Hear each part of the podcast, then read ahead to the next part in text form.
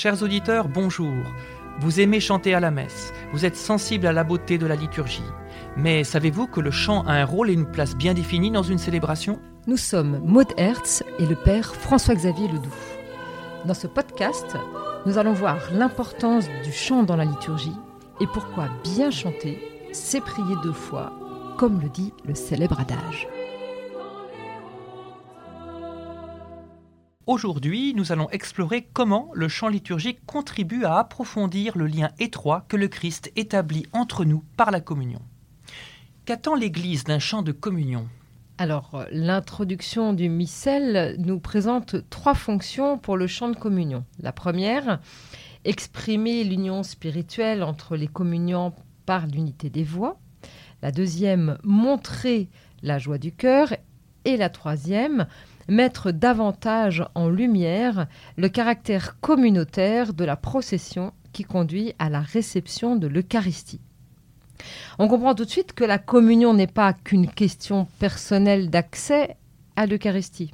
Le désir d'unité clairement exprimé indique que cette union intime avec le Christ en chacun de nous serait incomplète sans communion avec tous les autres membres de son corps.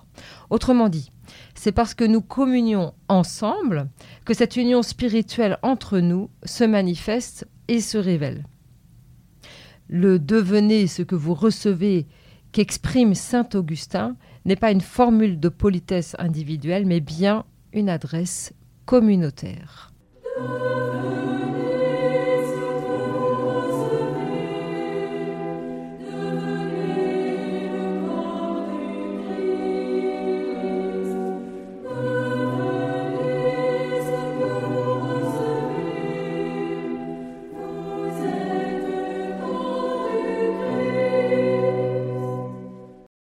Alors, quelles en sont les conséquences pour la musique d'un chant rituel de communion?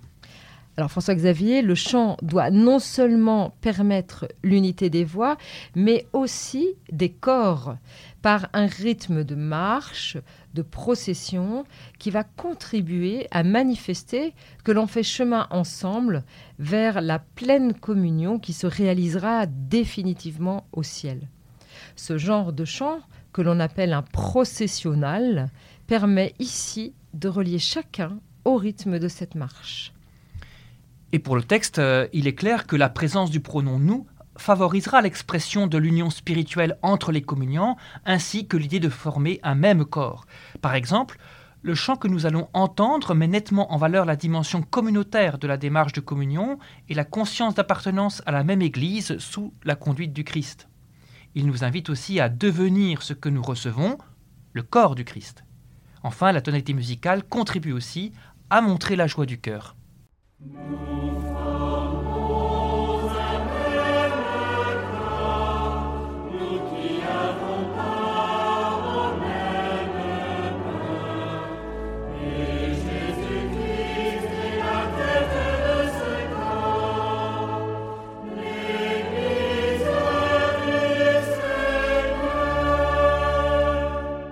Alors, qu'en est-il du chant d'action de grâce après la communion? Alors le missel romain prévoit que si on le décide ainsi, toute l'assemblée puisse exécuter une hymne, un psaume ou un autre chant de louange. Voilà ce que dit le missel.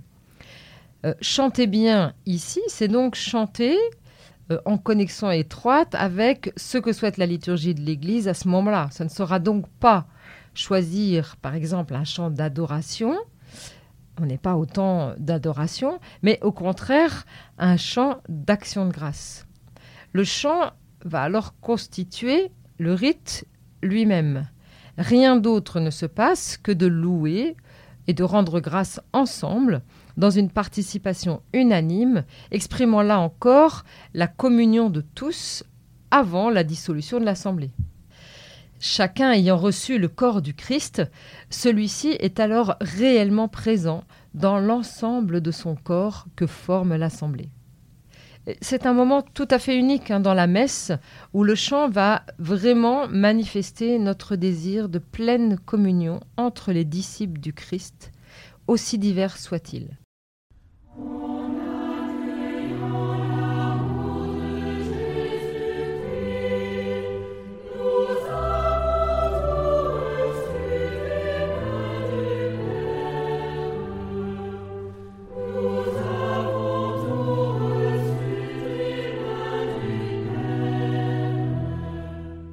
Chanter bien pour prier de foi, c'est donc accomplir le désir de communion et d'unité du Christ qui veut faire de nous son corps.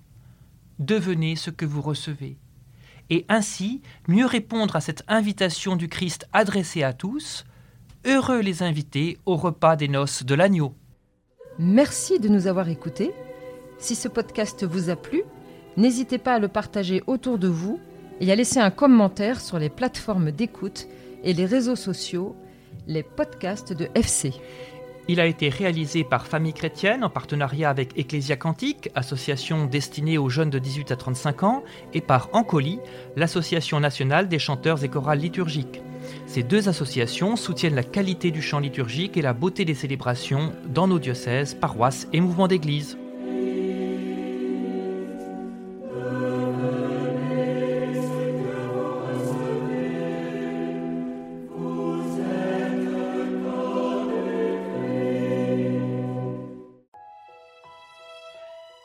Famille chrétienne vous invite à vivre le temps de carême avec ses contenus dédiés. Articles, podcasts, vidéos, newsletters vous aideront à méditer et à vous recentrer sur l'essentiel. N'attendez plus et abonnez-vous au magazine à partir de 2,90€ par mois. Rendez-vous sur boutique.famillechrétienne.fr.